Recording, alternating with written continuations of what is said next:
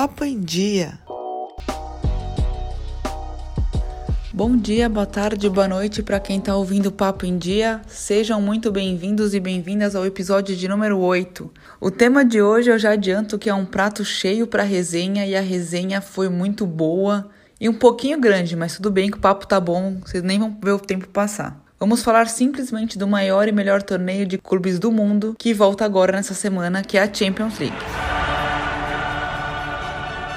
Para falar da Liga dos Campeões, eu tenho ninguém mais, ninguém menos que Roberto Veloso, o rei do Bola Quadrada e do Globoesporte.com, que agora é ge.globo.com. E talvez a gente tenha também o Vitor Canedo, mas a gente vai saber mais para frente se a gente vai ter participação dele ou não. Mas para começar, Roberto, de novo, obrigada por ter aceitado o convite mais uma vez. E conta pra gente, está muito ansioso para essa volta da Champions?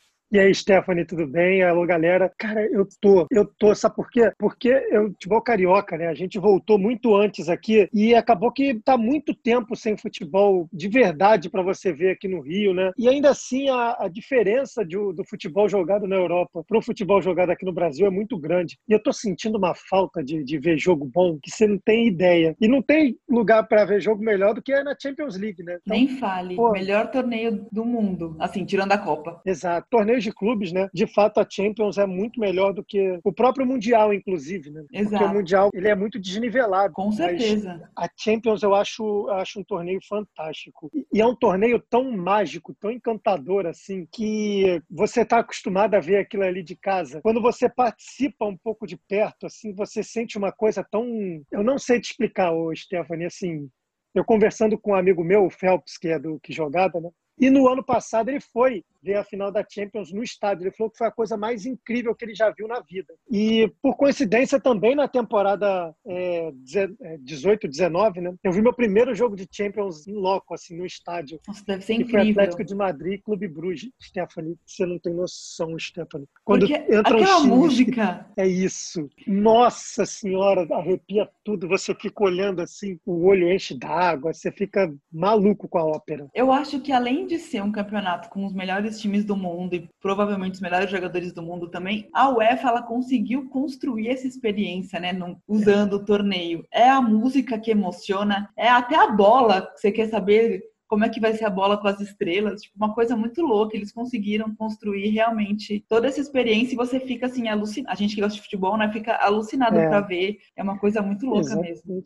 Para esse sorteio agora, muita gente acordou seis e poucas, sete horas da manhã só para ver o sorteio. E no meio da, da pandemia, que tem muita gente que, bom, por exemplo, agora é, as escolas estão de férias e tal, o pessoal acordar essa hora só para ver um sorteio, que você pode saber depois Exato. o que aconteceu, você vê que é um, é um clima muito diferente. Eu confesso que eu não acordei 7 horas da manhã, mas quando eu acordei, a primeira coisa que eu fui procurar foi o sorteio. Eu, eu tô junto com você nessa aí. Mas eu não teria coragem sete, de acordar achei, essa hora. É, não precisava de tudo isso, não. Se fosse pro jogo, eu acordaria, mas só para ver o sorteio, não. Exatamente. Eu fico na mesma que você. E teremos sim a participação do Vitor Canedo no episódio de hoje. Ele que, assim como o Roberto, também é integrante do Globoesporte.com e do Bola Quadrada e é um dos comandantes do Gringolândia, que é o podcast da Globo para futebol internacional. Fala aí, Canedo. Oi, Stephanie, tudo bem? Prazer estar participando. Bem, é, vamos lá, né? A gente está muito empolgado aqui com a volta da Champions, vai ser novo para muita gente. E já para a gente começar, porque tem muita coisa para a gente falar, é, vamos começar primeiro pelos jogos das oitavas, né? Que ainda tem o jogo de volta pendente. Na, na ida a gente teve Napoli e, e Barcelona 1 a 1 O Lyon venceu a Juventus na França por 1 a 0 O Bayern fez 3 a 0 no Chelsea em Londres. E o City, por incrível que pareça, venceu por 2 a 1 o Real em Madrid. Falando isso, qual você acha que vai ser o jogo de volta mais difícil? Sim, não precisa dar seu palpite ainda, que a gente vai dar palpite individual de jogo mais para frente. Mas assim, num geral. Uhum.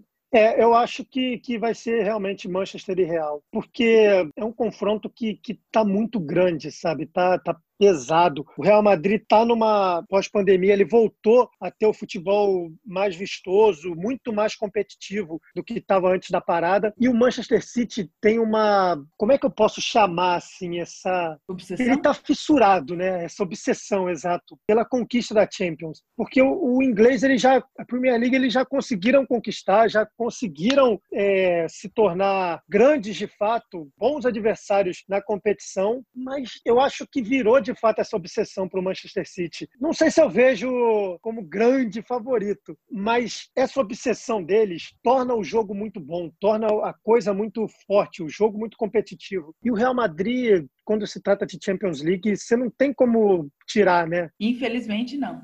Não tem, exatamente. E eu acho que uma coisa muito curiosa desse confronto, eu também acho que é o mais difícil, até por se tratar de Real Madrid, né, que é o grande campeão da competição, e do City, que não tem o título, mas que vem nessa, batendo na trave, vem construindo pouco a pouco e tem um elenco muito, muito bom, é uhum. o fato de ter o Guardiola, que para mim é um uhum. fato determinante. E eu imagino que o Guardiola deve estar tá se roendo, porque imagina a chance dele ser um, uma cria do Barcelona, poder eliminar o Real Madrid. Mesmo não sendo pro Barcelona, eu acho que isso tem um peso também. É, imagina, e você já deu um passo a mais, né? Você conseguiu vencer o todo-poderoso Real Madrid, que não é uma coisa fácil, em casa. Não. E agora você vai jogar a volta sem eles terem o um capitão. Mas eu não eu falei pra você não falar, mas eu tô falando já do jogo, né? você antecipou um pouquinho.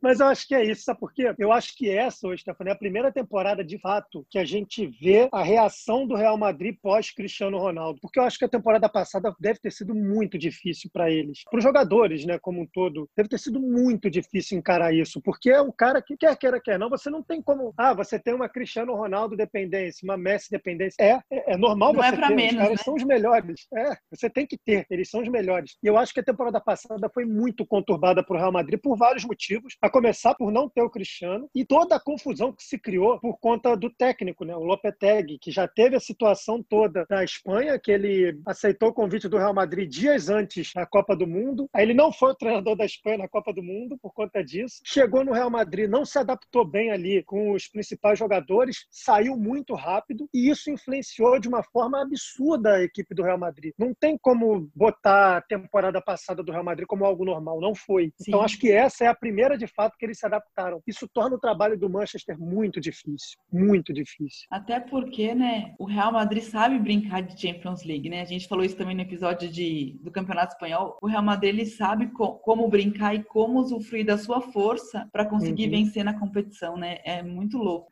Eu até me ferrei, né, com essas brincadeiras, porque, bom, para quem não me conhece muito bem lá do Instagram e tudo mais, eu sou declarado Bom, eu sou muito fã da La Liga, né? Eu sou absurdamente fã da La Liga. Só que eu amo o Barcelona, não igual eu amo o Vasco, óbvio, mas eu adoro o Barcelona. Eu sou muito fã.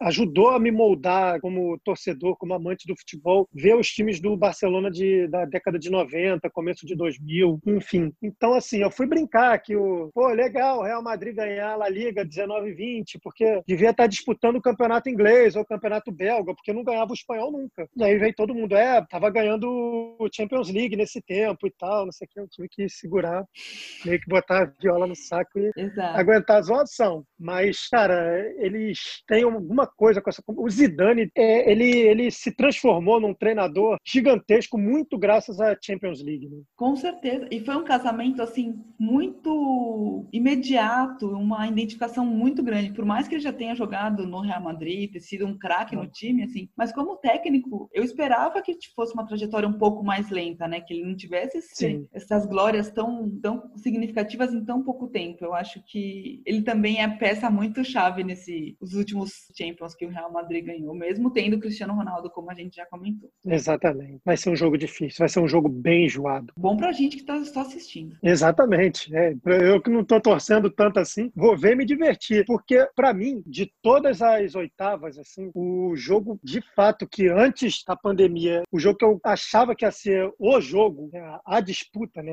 era Atlético de Madrid e Liverpool. É, eu, eu, tinha muito essa certeza, assim, porque o estilo de jogo dos dois é completamente diferente e as duas propostas são muito boas para elenco, os elencos que tem. Então eu, eu tinha muita confiança nesse jogo. E, de fato, foi um duelo absurdo, assim, entre os O Klopp ficou a pistola, né? Com, com o estilo de jogo do Simeone, ele acha que não precisa disso. Faz parte da Mas, brincadeira. Esse eu tava torcendo muito. Nesse do Manchester City Real Madrid, eu não tenho torcida para lado nenhum. Só pelo bom jogo, a gente espera que seja, porque é muito decepcionante quando vê um joguinho mais ou menos. É, ainda mais quando você espera tanto. Né? Só fazendo um parênteses, né, e falando de Champions League, foi a mesma coisa que eu achei, por exemplo, da final do ano passado, né, entre Liverpool e Tottenham. Depois do Tottenham ter aquela virada incrível contra o Ajax, você fala, cara, não é possível que eu tô vendo o que eu tô vendo. E ainda é. tem do Lucas Moura, que assim, eu como São Paulina sempre confiei no Lucas Moura mas ele não era um, um jogador titular regular e tão é, bem visto assim no Tottenham ainda. Ele entra, faz uhum. o que fez, e aí na final tem aquele joguinho bem sem graça, foi uma decepção muito grande. Eu espero que esse jogo de City Real não, não repita essa decepção. Tá dado o recado, hein, gente? Não repitam isso, por favor. não, que isso não se repita. Mas eu acho que é porque, afinal, do jeito que. Eu tendo a achar, inclusive, que nesses jogos que nós teremos agora para encerramento da Champions, né? A gente, infelizmente, vai ter uns joguinhos mais reme-reme, porque um uhum. jogo só, os caras ficam com medo de se arriscar Sim. e errar. Então, acaba sendo um pouco mais cauteloso. Né? É, jogo mais difícil das oitavas é aquele famoso depende para quem, né? Acho que para o Chelsea é mais que impossível. Mas se for para pensar assim num difícil para os dois, que está um pouco imprevisível, eu iria de City Real Madrid. Por mais que o City tenha vantagem, ganhou de 2 a 1 lá no Bernabéu, a volta tende a ser complicada, vai jogar sem torcida. É, o Real Madrid é um time poderosíssimo, tem grandes jogadores, tem peso histórico. Então tá um pouco imprevisível esse duelo.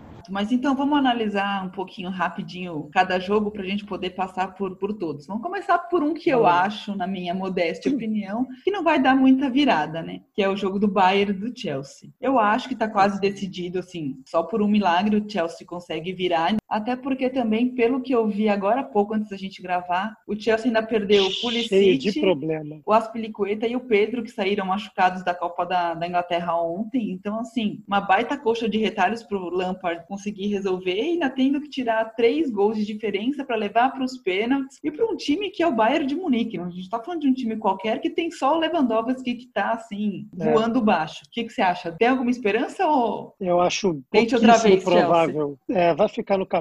Eu acho até que o Chelsea foi até onde deu, porque o time realmente não não inspira essa confiança toda no torcedor. Não à toa perdeu para o Arsenal numa final, o que é vamos combinar que é fato raro alguém perder para o Arsenal numa final. Sim. O Arsenal tem, tem uma síndrome também de vice que é um absurdo. Mas, além dos desfalques em si, que são importantíssimos, que hoje o Pulisic é um jogador imprescindível para o Chelsea. O Aspilicueta é um líder dentro de campo. Você vai ter que contar com o Kovacic. Beleza, o Kovacic já até jogado direitinho, mas quem é o Kovacic para fazer essa... Um jogo de oitava de final de Champions é muito para o Kovacic ainda, assim, na minha humilde opinião também. É. Não, por exemplo, eu, eu sou fãzaço do Giroud. Eu deixei a barba crescer porque eu achei fantástico no Giroud. Falei, pô, vou fazer parecido. Ficou longe de estar tá igual. Mas eu sou fãzaço do Giroud. Mas ele não é um jogador que você vai botar três bolas no pé dele, ele vai botar as três para dentro. A Copa aí tá para provar que não mesmo, né? Ele conseguiu ser campeão não da mesmo. Copa sem fazer gol. Exatamente.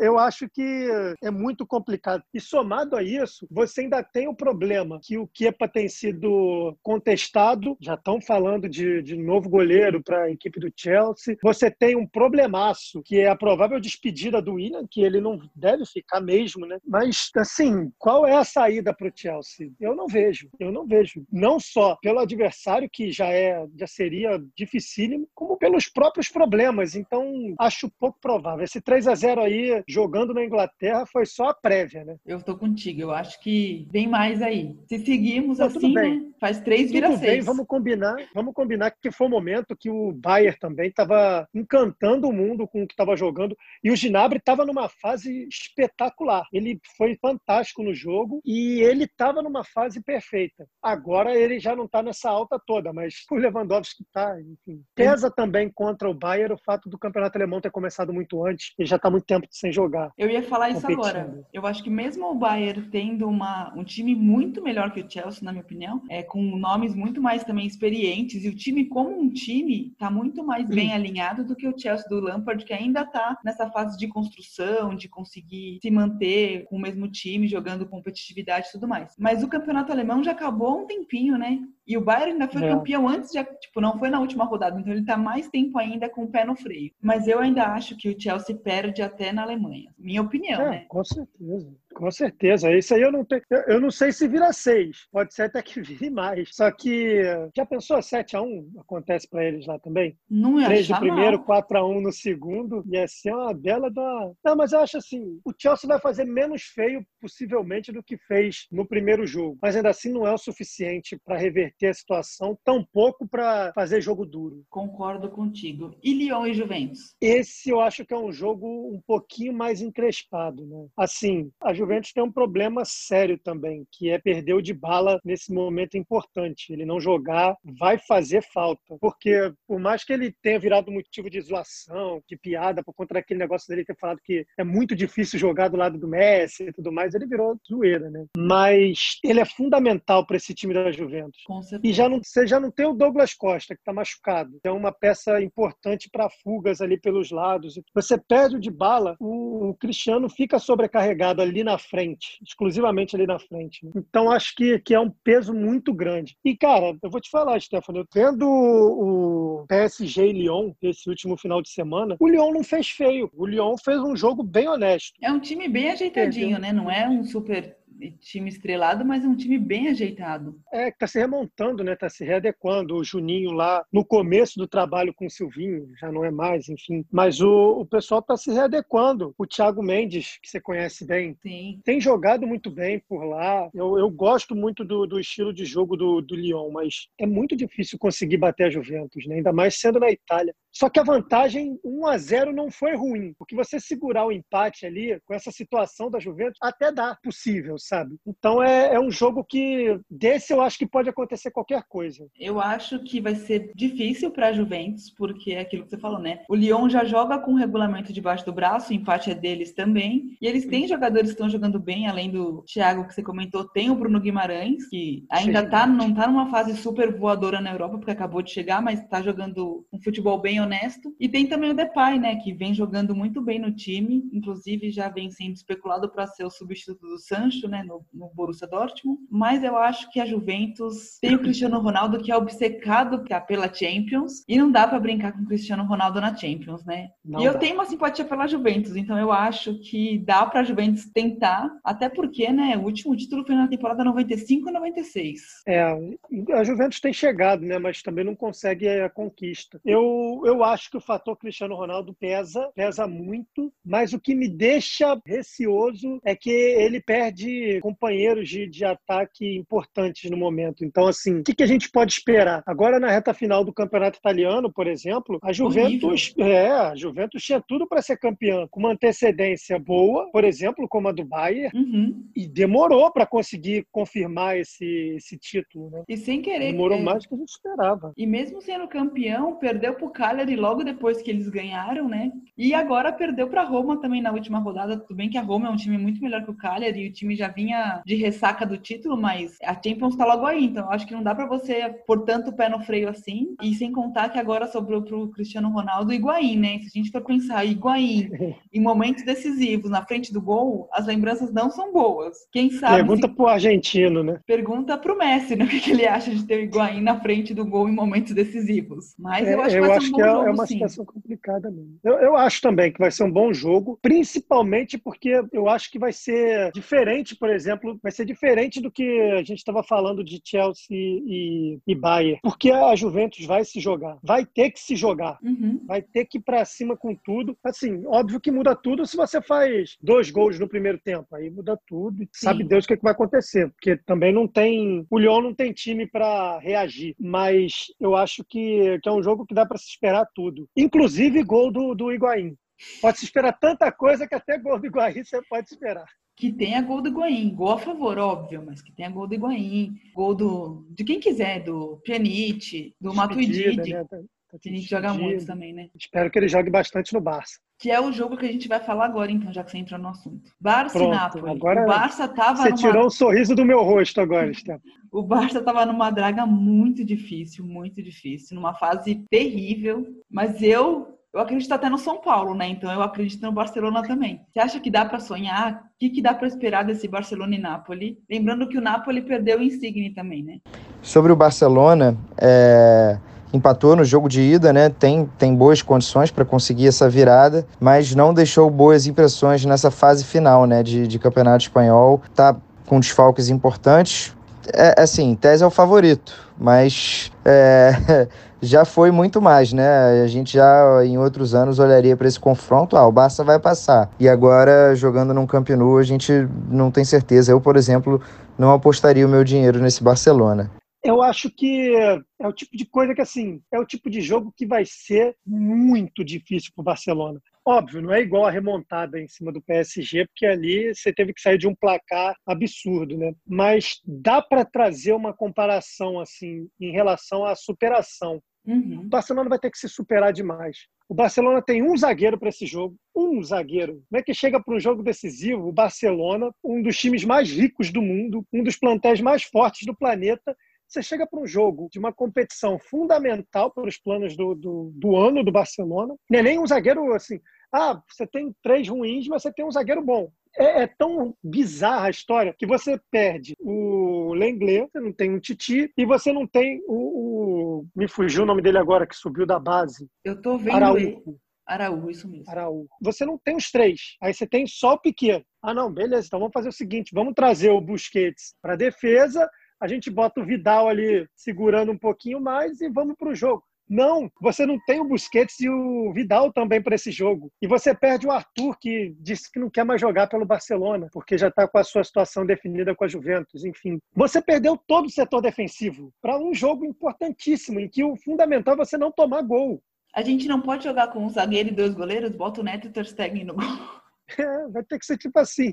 Ah, esses dias não teve um jogo do Fortaleza que o Ceni botou o goleiro para jogar de volante? Vai ter que ser isso, né? Tu vem aqui para a zaga. A gente está nesse momento que é importante o goleiro jogar com o pé. Agora a gente vai ver a importância do goleiro jogar com o pé. Exatamente. É, mas, ô, Stefano, eu acho, cara, eu acho a, a, missão do Barcelona vai ter que ser assim: Ronaldo, Copa de 2002, aquela superação. Vasco no 4 a 3 contra o Palmeiras a remontada do Barcelona, o Liverpool e, e, Milan, né? Aquela vai ter que ser alguma coisa assim, porque a superação vai ter que ser muito grande. Ok, o Napoli perdeu a principal peça, possivelmente, né? Não chega a ser a, a principal, principal, mas o Napoli eu acho que é um time muito mais de conjunto uhum. do que de, de uma peça, enfim. O Barcelona está com uma missão muito difícil. Sem contar o fato da crise política, a crise técnica, os problemas todos que está encarando, as reclamações do Messi por conta do, do, baixo desempenho do clube, dos problemas da diretoria, o técnico que todo mundo sabe que não vai ficar para a próxima temporada, o auxiliar técnico dele que arruma problema com todo mundo. Cara, se o Barcelona ganhar esse campeonato, eu não sei, eu acho que vai. Jesus desce na terra, porque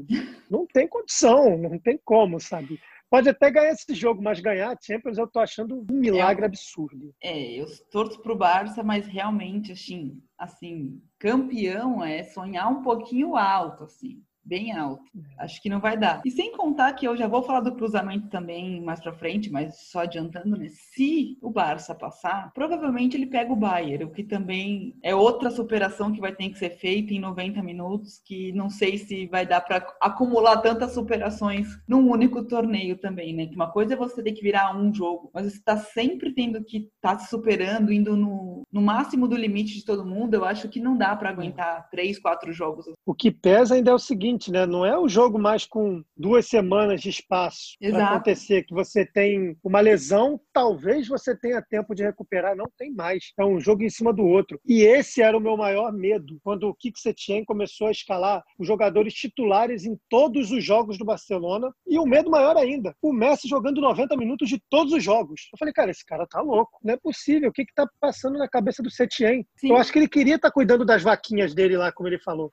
Que ele tava cuidando das vaquinhas e de repente ele era técnico do Barcelona. Exato. Porque, cara, você bota em risco tudo. O Barcelona está correndo um grande risco de passar uma das piores temporadas dos últimos anos. Sim, e sem contar que uma hora essa conta ia chegar de você usar todo o time titular em todos os jogos, com seu principal craque por 90 minutos, que também já não é um craque tão jovem, por mais que ele ainda seja o Messi que pode decidir todos os jogos se ele tiver num dia inspirado. Mas assim, e a conta pode vir por exemplo, na Champions, num momento crucial para o Barcelona, que é uma temporada horrorosa, que pode ser uma temporada depois de muitos anos sem ganhar nada. Então, assim, a conta pode vir e vir num momento que ela fica pior do que o esperado. Assim, eu acho que são tempos duros para o Barcelona. São. Vai ter que mudar muita coisa ali, a começar pela escolha do, do treinador para o próximo ano. Eu não acho que o Valverde fosse o, o principal treinador para o Barcelona para seguir, não sei o quê, mas para você tirar o Valverde para trazer o Setien, foi uma mudança muito equivocada, muito precipitada do Barcelona. Com certeza. E eu acho que isso tem, tem a ver com tudo que está acontecendo politicamente dentro do clube. Vai ter que repensar muita coisa. Bom, para o lado bom do Barcelona, tem eleição em breve também, né? Mas muita coisa vai ter que mudar.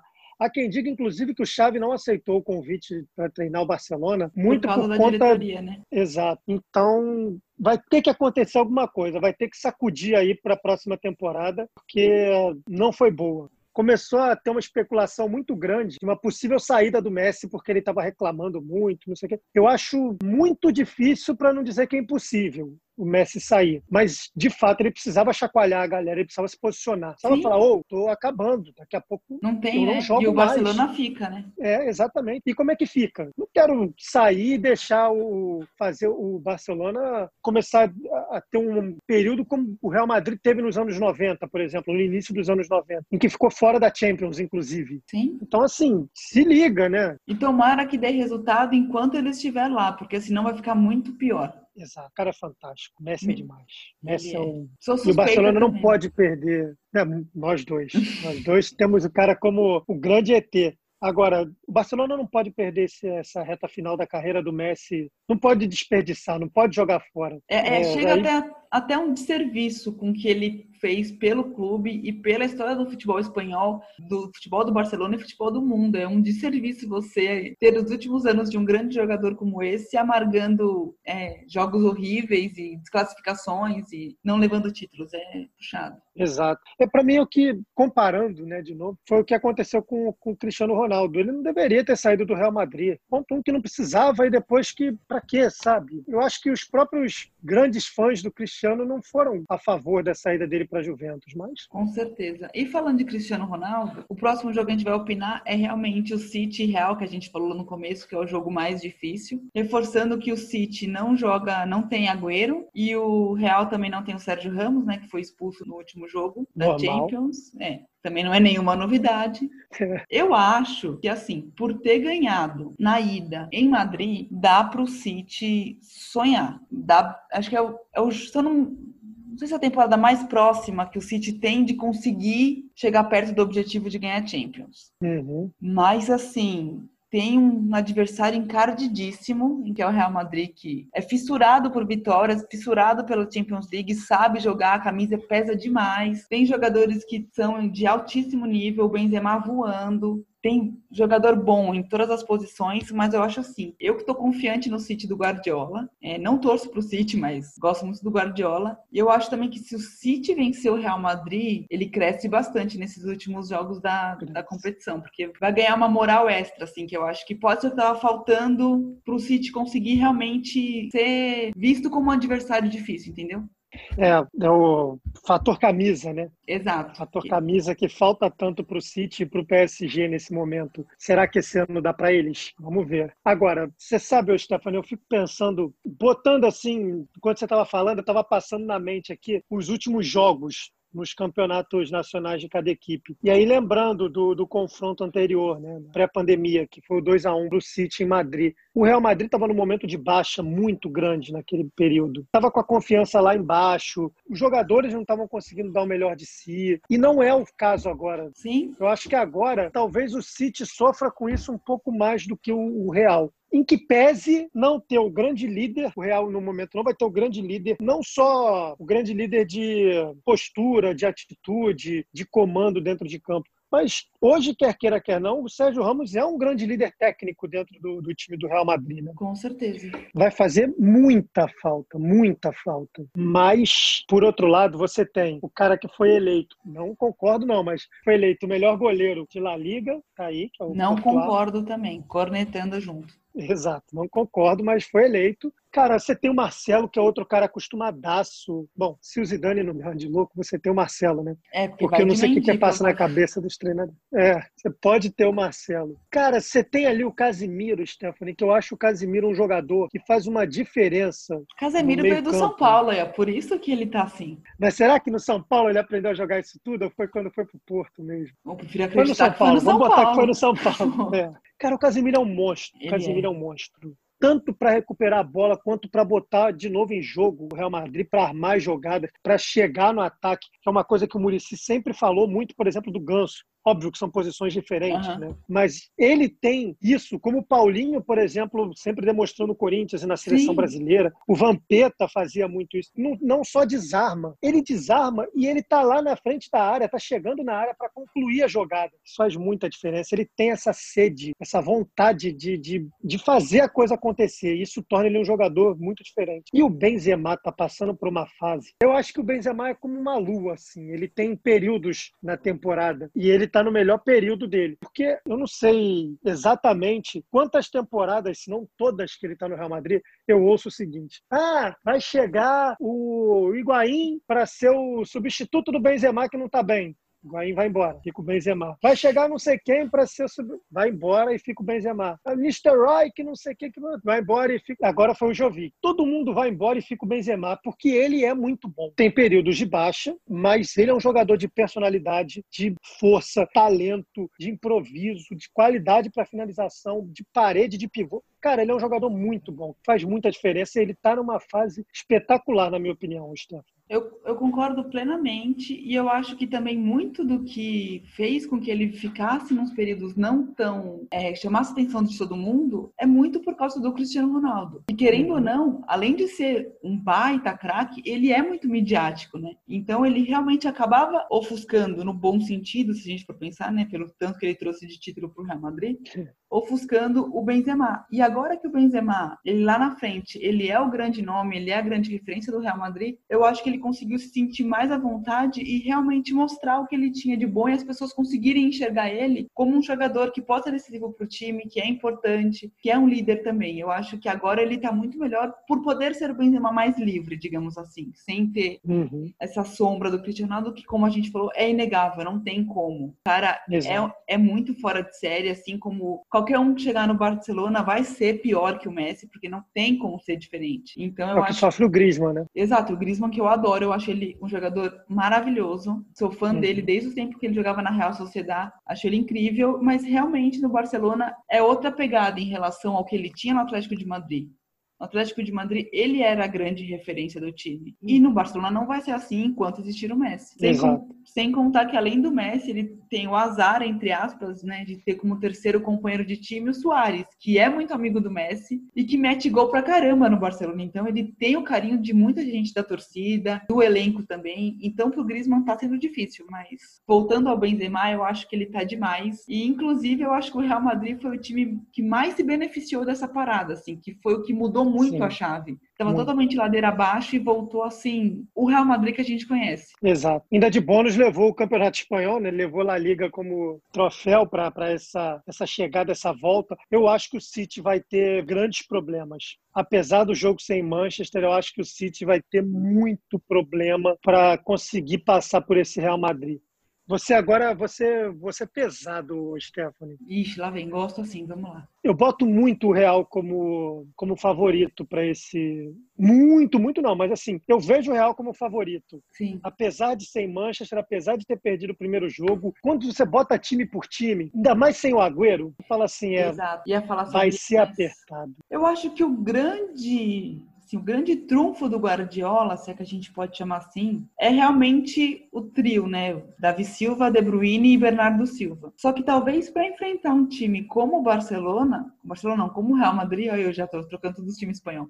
É Tomara pouco. que enfrente o Barcelona. Tomara, exato. Mas eu acho que é, pode ser pouco. Mas não pode se eu amedrontar acho... com o fato de ter um Real Madrid do outro lado. Porque se você quer vencer a Champions, você precisa passar por Bayern, por Barcelona, por Real Madrid, por United, por esses times grandes. Senão você nunca vai conseguir vencer. Então, Exatamente. Que... É, e agora chegou o momento que é só isso, né? E você já tá na frente. Então eu acho que você tem que ir tirar um pouco. É sei que é difícil, né? Mas tentar tirar um pouco o peso e jogar o seu jogo, que você sabe jogar. É, e, e, isso eu acho que vai passar muito por dois jogadores ali, do principal, óbvio, né? Que o meio-campo é, é, o, é o, principal lugar, né? Para você definir o que, que você quer de um jogo. Né? E você tem dois jogadores ali que são fundamentais. E o City vai depender muito de um bom dia deles, que é o Fernandinho, para controlar um pouco a ação. O Fernandinho está fazendo até uma função muito diferente agora, né? Que com a lesão do Laporte, o, o, Guardiola, o Guardiola tentou improvisar ali o Fernandinho numa função nova, com que ele se transformasse num volante e também num terceiro zagueiro né, em determinados momentos. E ele está fazendo isso muito bem desde o início da temporada. Ele é um jogador que defensivamente vai fazer toda a diferença para o City, seja para o bem ou para o mal. Na seleção ele tem feito para o mal ultimamente, né? Porque Exato. É, é um negócio de gol contra também que é brincadeira. Agora, o De Bruyne é o jogador que todo mundo queria ter no elenco. Com certeza. Todo time queria. Se ele tiver num dia bom, não tem jeito. Vai ser difícil para parar o homem. Sei lá, com aquele jeitinho dele, aquela. Ele tem a cara de, de ator de besterol americano, de filme adolescente. Muito bom. American Pie. Você não dá nada por ele, mas o cara chega dentro de campo, ele se transforma. Exato. que isso, cara? E ele é monstruoso. Assim como é monstruoso também, se a gente for pensar, esse lado da chave tá uma coisa absurda, né? Só, a Champions é aquilo ali, né? Só timaço. E aí, se a gente pensar que na próxima fase, se a Juventus passar e o Real passar, a gente pode ter nada mais, nada menos do que um confronto Real Madrid contra o Cristiano Ronaldo. E também não dá para não sonhar com isso, né? Deve ser uma é. coisa muito louca, porque muita gente que eu conheço, por exemplo, torceu pro Real Madrid, passou a torcer pro Real Madrid muito por causa do Cristiano Ronaldo. E aí agora fica aquela coisa, né? E você imagina, o Cristiano Ronaldo enfrentar o time que fez ele ser quem ele é hoje. Uhum. Muito louco. Assim como a gente gosta de sonhar também com um possível Bayern e Barça, por que não? É, até com o Real e, e Barça numa semifinal seria lindo. Nossa, por favor. Mas aí a gente já pode ter os zagueiros de volta, ter Busquets, ter Vidal, ter, ter pelo menos uns 11 jogadores de volta, né? Seria o ideal, né? E pegar aquele dia que o Messi fala assim, Hoje eu tô afim de mostrar minha camisa aqui. Não tem torcida, mas eu tô afim de mostrar minha camisa Nossa, pra galera podia, aqui. Que podia muito, né? Só que você pega o seguinte, esse lado, esse lado da chave, estão todos os títulos da Champions, né? Porque do outro lado não tem nenhum. Então todos os títulos da Champions estão desse lado, né? Já pensou? Você tem, a gente tá falando desses favoritos todos, até por conta do peso da camisa. E aí a gente tem um Lyon e Nápoles em um dado momento. Jesus. Nossa, vai não, ser uma coisa Aí é uma água fria total, né? Com todo respeito Zebra... ao Lyon e ao. Napoli. Zebra total, pouquíssimo provável. Antes da gente ir pro outro lado do, do, da chave, né? Eu acho que entre os favoritos que nunca ganharam, temos o City e o PSG. Até aí você está de acordo? Sim. Não, não, eu mudo. O meu favorito eu não é nenhum desses dois. Eu vou concordar com você, provavelmente, mas estou falando num sentido mais geral, mas pode falar. O é, meu favorito é deles é o assim, Atlético, já dou spoiler. É isso. É isso também. Eu, eu tô muito confiante nesse time do Atlético. Muito, muito, muito. Eu acho que o Atlético de Madrid tá sabendo jogar a Champions e não é de hoje. E o Simeone, ele, como eu falei na outra participação que eu tive aqui no Papo em Dia, né? Eu acho que ele tá merecendo muito esse título. Com muito, muito, muito. Ele monta um time que tem a cara dele, que tem luta, que tem entrega o tempo todo, são 90 minutos de dedicação. Os caras podem sair sem perna, mas eles vão se doar ao máximo e eu acho que isso pode fazer uma diferença muito grande no tipo de campeonato que a gente vai ter agora com essa, essa volta, que é um jogo só. Você não tem aquela de jogou na casa do cara e se ferrou. É ali. Concordo contigo e eu torço muito pelo Atlético, a gente vai falar dele mais pra frente. Mas eu digo que eu acho que a, a fama tá muito no PSG no City pelo dinheiro, pelos investimentos, pelos grandes nomes. Sim é que eles vêm trazendo e que todos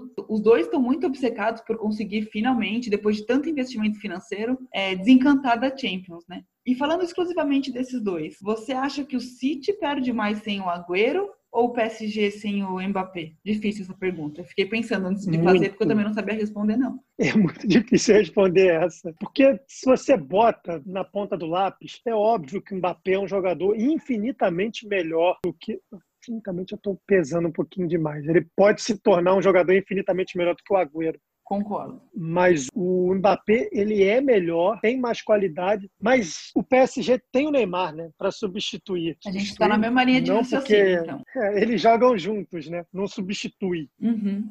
Mas quando você não tem um, você tem o outro, que é um absurdo. Por mais que o Gabriel Jesus seja um jogador muito honesto, muito útil pro, pro Manchester City, não é igual ao Agüero. Em relação à falta, não é igual, entendeu? Faz mais falta o Agüero. Até porque o Agüero também, ele é no City um grande líder, é, não só técnico, né? Eu, e o Gabriel Jesus, como ainda é muito jovem, não tem essa, essa liderança toda, e sem contar que, assim, eu, os dois são muito bons atacantes. É, não estou falando que o Jesus não é um bom atacante, mas eu acho que numa, como matador, assim, ah, chegou três bolas, precisa fazer gol, o Agüero ele é muito mais acostumado com isso e muito mais experiente também para uhum. poder ajudar o City é, a conseguir chegar nas outras fases e, e, ser campeão. E como você falou, concordo. O Mbappé é muito craque, muito craque. Tem tudo para ser um dos melhores do mundo. Só que ele tem a sorte de jogar num time que tem o Neymar, então que ele, o Neymar também pode fazer muita diferença. Sim. Então eu acho que. Não, o Neymar não só pode, como em decisão ele faz a diferença. Quando chega na hora de decidir, eu tenho muita coisa contra o Neymar, assim, de, de extra-campo e tudo mais. Eu Temos. discordo de quase tudo que ele faz extra-campo.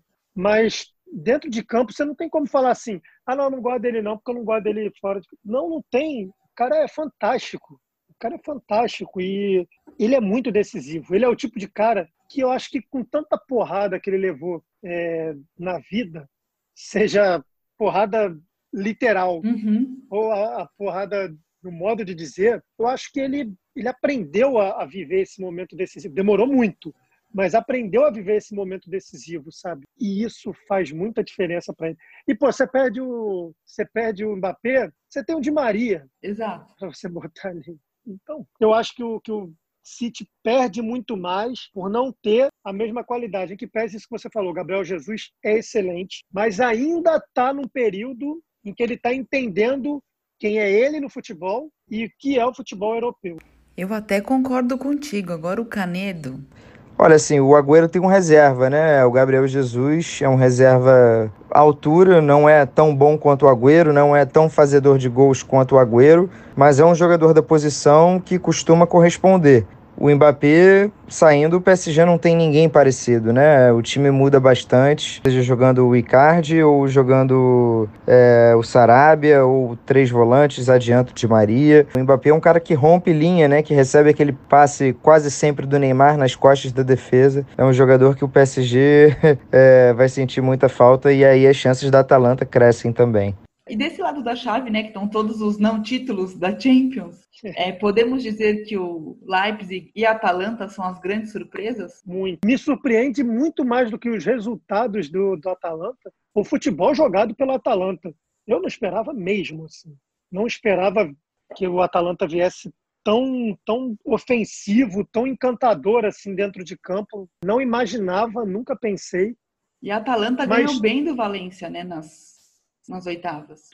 É, se impôs, né? Se Aliás, é o jogo mais polêmico de pandemia que a gente pode Com dizer, né? certeza. né? Porque é o jogo mais polêmico de pandemia que a gente pode dizer, porque ele possivelmente foi uma das causas do alastramento maciço ali de, do, do coronavírus na Itália e na Espanha, né? Mas assim também, Stephanie, eu vou te falar, talvez eu possa estar sendo influenciado pelo, pelo que aconteceu com o Valência nessa retomada do, do futebol, né, pós-pandemia. Porque o Valência não jogou absolutamente nada. Não à toa ficou fora das competições continentais né, para o próximo ano. Mas eu não sei se, se é coisa do ovo e da galinha. Se foi depois desse jogo Sim. que o Valência sentiu e não conseguiu mais retomar o futebol, se foi por conta disso, ou se já não estava tendo o desempenho e por isso fez jogos mal. tão ruins. Mas é, é a se pensar, né? É, é muito difícil. Mas é surpreendente.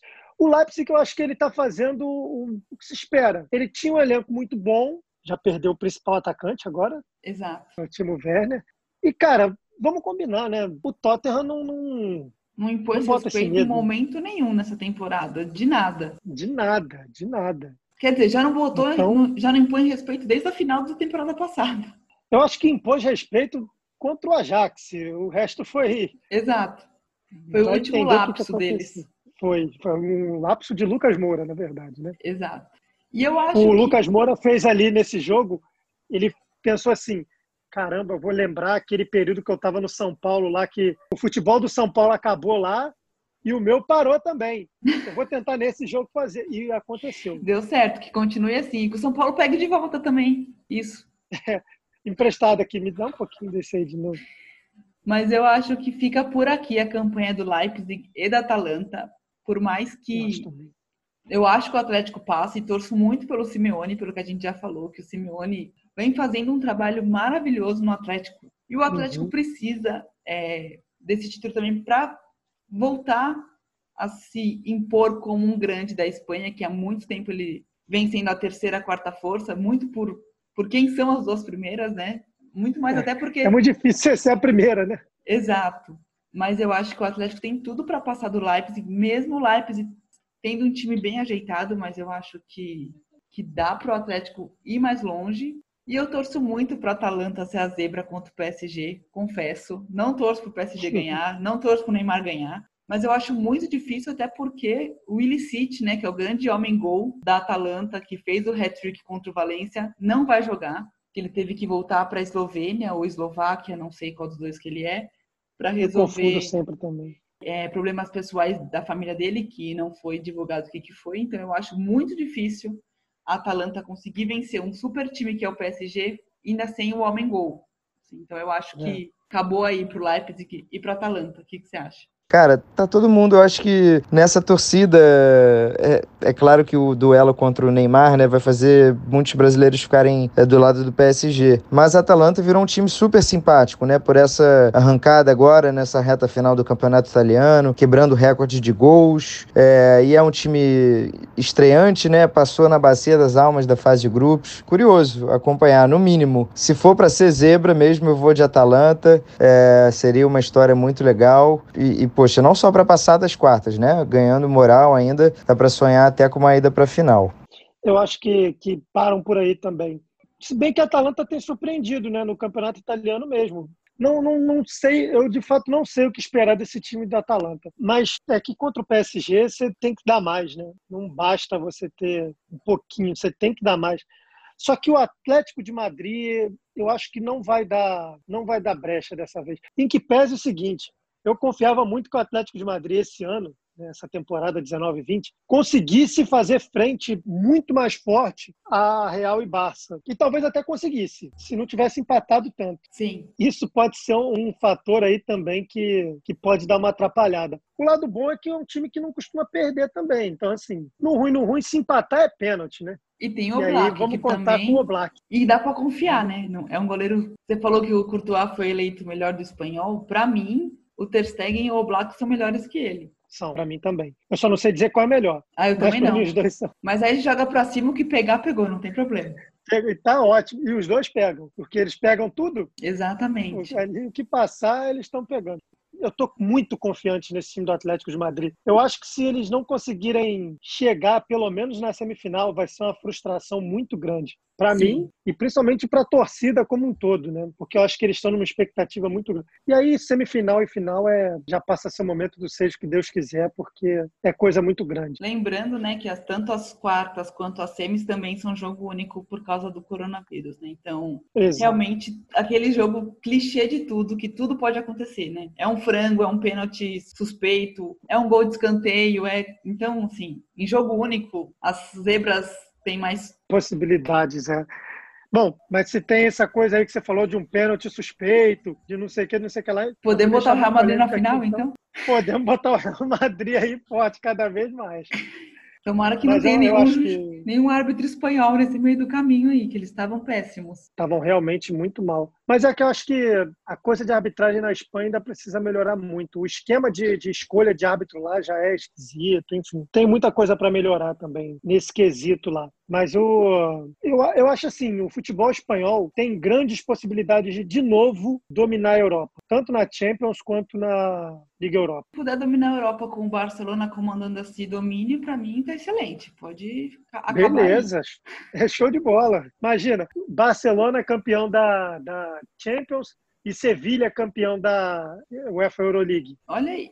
Ah, e Sevilha campeão da Europa League não é muito surpresa, ó. eles adoram essa competição, então normal. Tá em casa. Seria o sexto, né? Seria o sexto título. Eles são na, na UEFA Euroleague o que o Real Madrid é na, na Champions League. Excelente comparação, é isso, é quase quintal de casa. É dominante pra caramba. E do que a gente viu até aqui, quem que você acha que foi o grande craque da Champions nessa temporada, antes dessa parada inesperada? Eu pensei muito cheguei a pensar real assim, falar, ah, o Alan, quem sabe, tal, por todo o destaque, mas ele foi o destaque que mais chamou atenção pelos gols, mas não pela, não tanto pela qualidade, né? E assim, eu acho que agora, hoje, Stephanie, que a gente vai começar a ter um pouco mais dessa definição, porque uhum. agora a gente começa a ter a decisão, né? Mas é que o Lewandowski está fazendo uma temporada que você não pode tirar o cara de craque de qualquer coisa, né? Ele tem sido um absurdo. Ele tem sido um jogador, ele é artilheiro da competição até aqui. Ele tem tido um desempenho muito bom.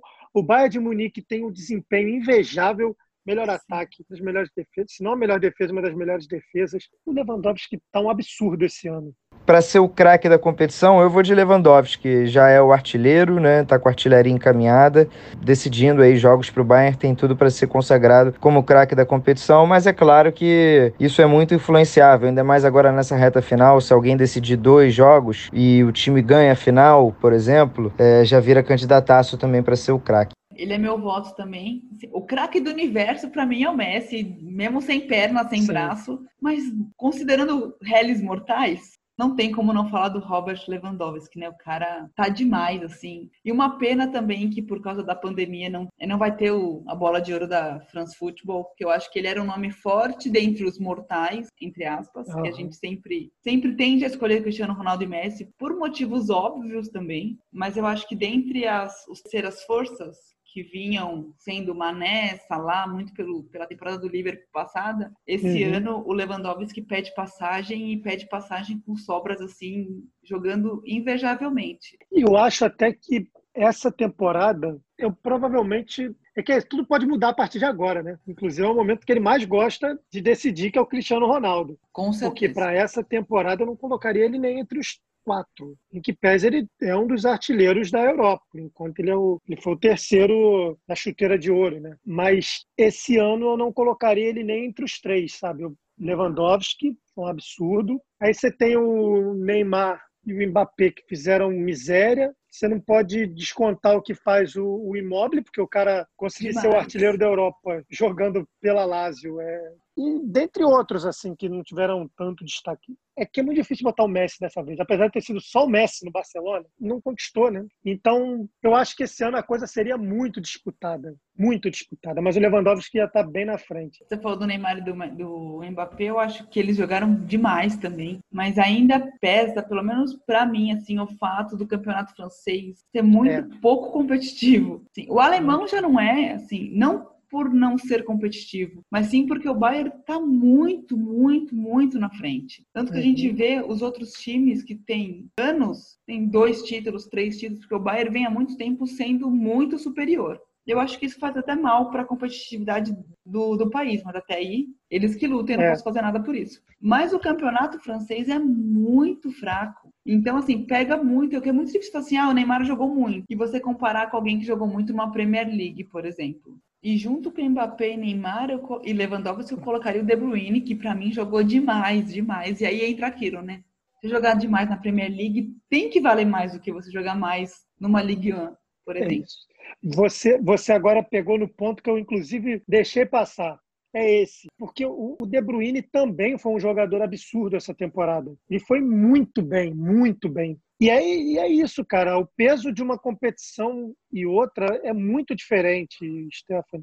Você não, não pode comparar o cara que vai bem no campeonato alemão com o cara que vai bem no campeonato espanhol, que vai bem no campeonato inglês, porque é outro nível de competição, né? Outra coisa. A gente até pode botar assim: ah, mas na Espanha só ganha Real Madrid e Barcelona. Tem sido assim nos últimos. Bom, tem sido muito mais o Barcelona do que o Real Madrid, vamos combinar.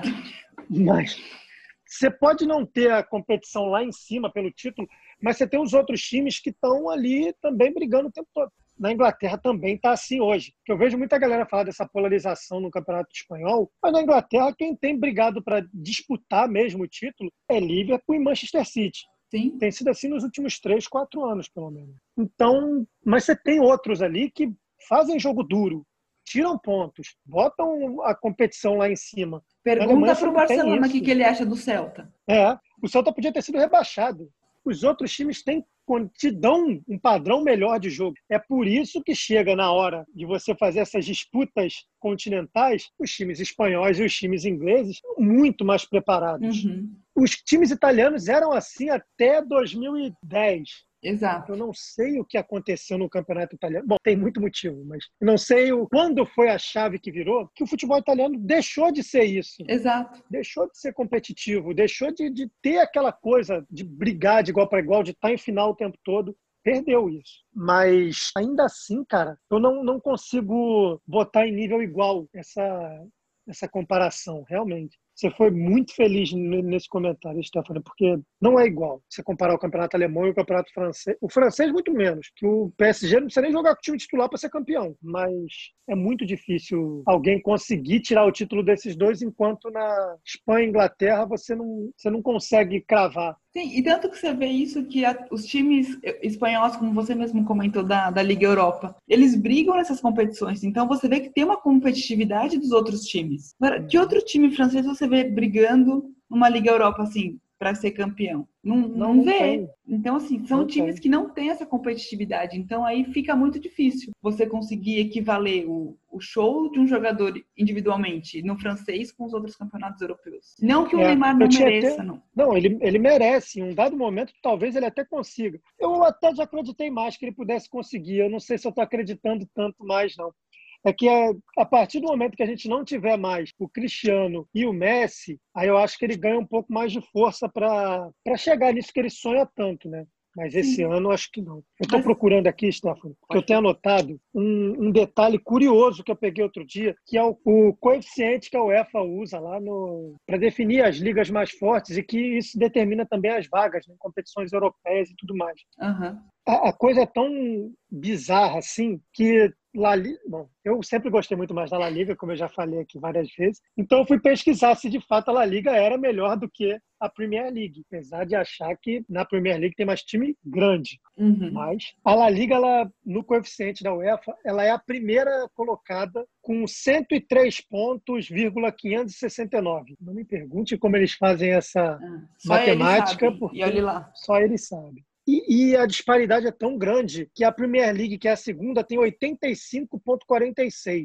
Nossa! Eu achava que era muito mais próximo. E a terceira, que é a Bundesliga, está muito atrás. Eu, eu, não peguei exatamente o número, mas eu, eu, lembro assim um pouco de cabeça que era coisa de 50, qualquer Tem um, coisa. um mega espaçamento entre elas, né? Um hiato muito grande. Isso acaba definindo, né? Quem são os times que vão para competições e Exato. tal. E, cara, não é à toa. Não é à toa essa discrepância, porque de fato, na hora que você bota para competir, são esses que ganham. Sim, com certeza. Ponto para a La Liga, então. Viva, viva a La Liga. E assim, para fechar bem fácil, qual que é o palpite para a final? Pode ser com clubismo, sem clubismo? Ah, é. os dois, como que você quiser.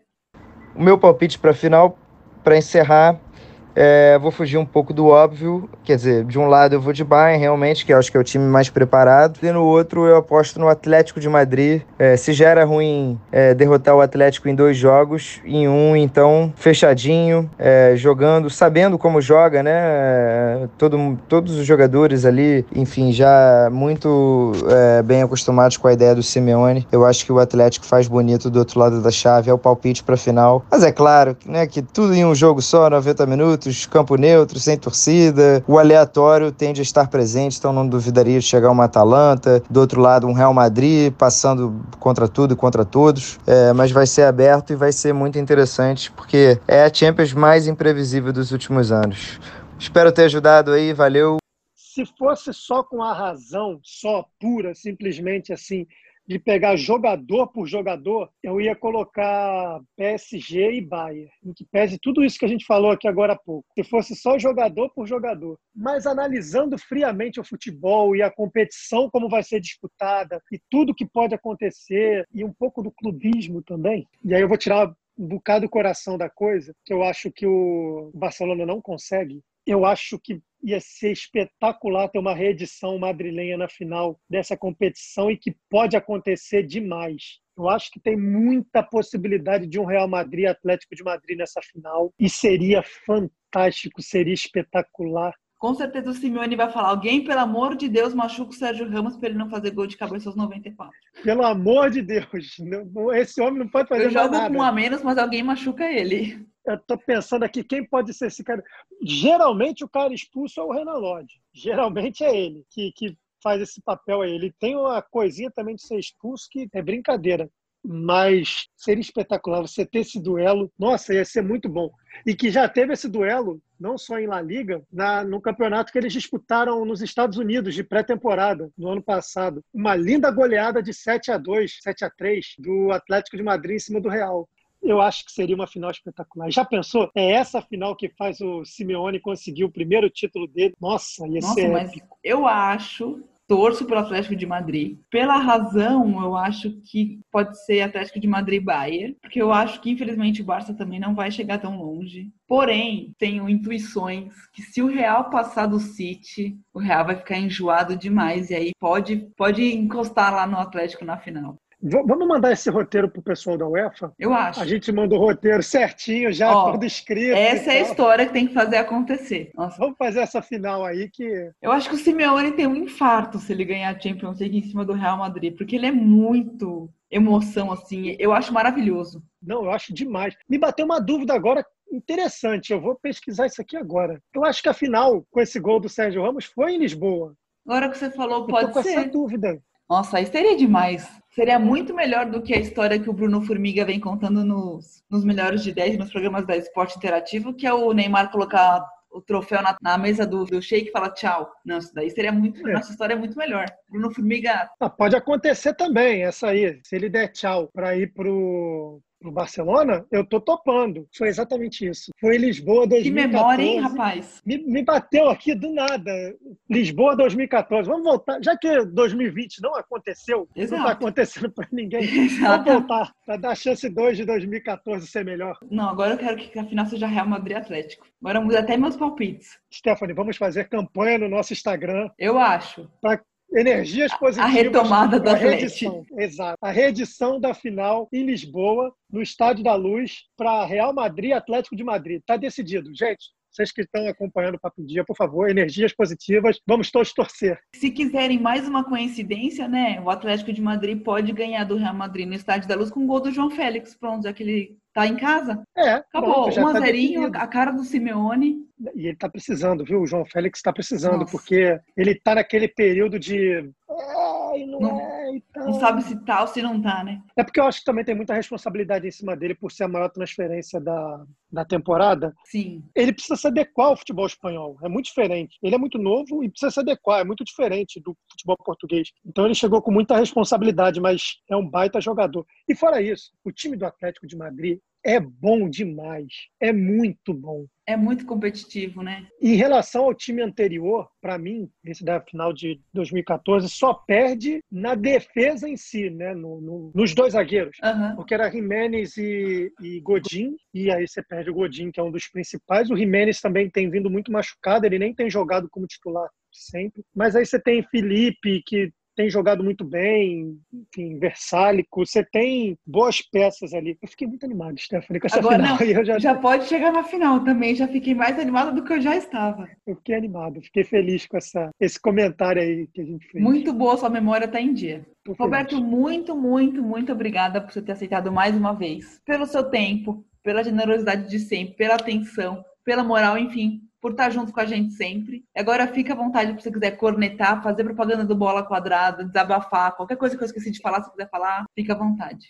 Não, não, eu que tenho que agradecer, Stephanie, muito, muito, porque além de ser um ouvinte, de gostar muito do seu estilo de trabalho, de te acompanhar, a gente está sempre conversando sobre futebol, sobre camisas de futebol, sobre coisas do futebol como um todo. Eu, eu gosto muito do que você representa, porque é, é a coisa que, que eu mais luto, sabe? Que é a mulher ter espaço para falar do futebol como uma coisa normal, para não ser Exato. aquela coisa assim, ah, Nossa, olha que legal, uma mulher falando de futebol. Gente, não é um ET que pousou na Terra, é a Como coisa se... mais normal do planeta. Exato. Mas ainda temos então, em plenos assim, 2020 essa sensação. Exatamente. Então, acho assim, eu, eu, fico muito feliz com isso que você representa. Então, sou muito fã do que você faz, do que você luta, e, e isso me deixa honrado de estar aqui participando, conversando com você, com os ouvintes. Obrigado, obrigado mesmo pelo convite e conte comigo sempre. E lembrando que dentro disso tudo que está rolando da, da volta da Champions, nós ainda temos um problema muito grande do coronavírus, Sim. que afet, voltou a afetar muito forte a Espanha. Tem um problema muito grande na segunda divisão espanhola, com o Fuenlabrada, que pode inclusive ser rebaixado no lugar do Deportivo La Corunha, por conta dos casos lá que 26 jogadores ficaram infectados. O presidente da, do Napoli nem queria fazer esse jogo de volta contra o Barcelona na Espanha por conta disso. Até esqueci de falar isso. É só um alerta para a gente ficar ligado que não passou não acabou, ainda, tá, né? gente? Então, todo mundo se cuida, por favor, que a coisa ainda está muito feia e ninguém quer perder pessoas queridas e pessoas que amam por conta de uma banalidade, sabe? Não é, não é que o vírus seja banal, já se mostrou não ser, mas é a nossa atitude Sim. e egoísta. Então, assim, vamos prezar não só pela nossa vida, mas pela vida de quem a gente ama, para que isso passe logo. E, para terminar pelo menos lá em cima, deixar aqui o convite para a galera para assistir o Bola Quadrada. Toda terça e quinta tem episódio novo às 11 da manhã em ge.globo barra bola quadrada. Mudou o endereço agora, ge.globo barra bola quadrada. E quem sabe pinta uma novidadezinha aí, às vezes, num outro canal de internet, não sei o que que eu não posso falar, mas quem sabe. E o Bola Quadrada é demais. É impossível assistir sem querer responder junto. Mas eu fico indignada que eles lembram umas coisas que eu não consigo lembrar. Não é porque eles lembram. Ou uma coisa que eu lembro que eles não é tão óbvio, como é que ninguém lembra? Não tem como não assistir, sofrer junto e acompanhar e querer responder também. Eu indico É muito... o tipo de coisa que você quer entrar na, no computador ou na televisão, no celular. Total. Quer... Fala isso, maldito! E a pessoa não lembra. Total. Eu acho demais. O, o trabalho de vocês, assim, é, é incrível. Como vocês fazem informação com esporte de uma forma tão leve e tão que você interage mesmo com o público. Acho isso demais. Então, muito sucesso para vocês sempre. E que um dia estejamos juntos no Bola Quadrada também. Que assim seja. Torço muito por isso, porque o meu maior desejo quando criei o quadro foi ter a participação do público, ter todo mundo ali se sentindo parte integrante da coisa.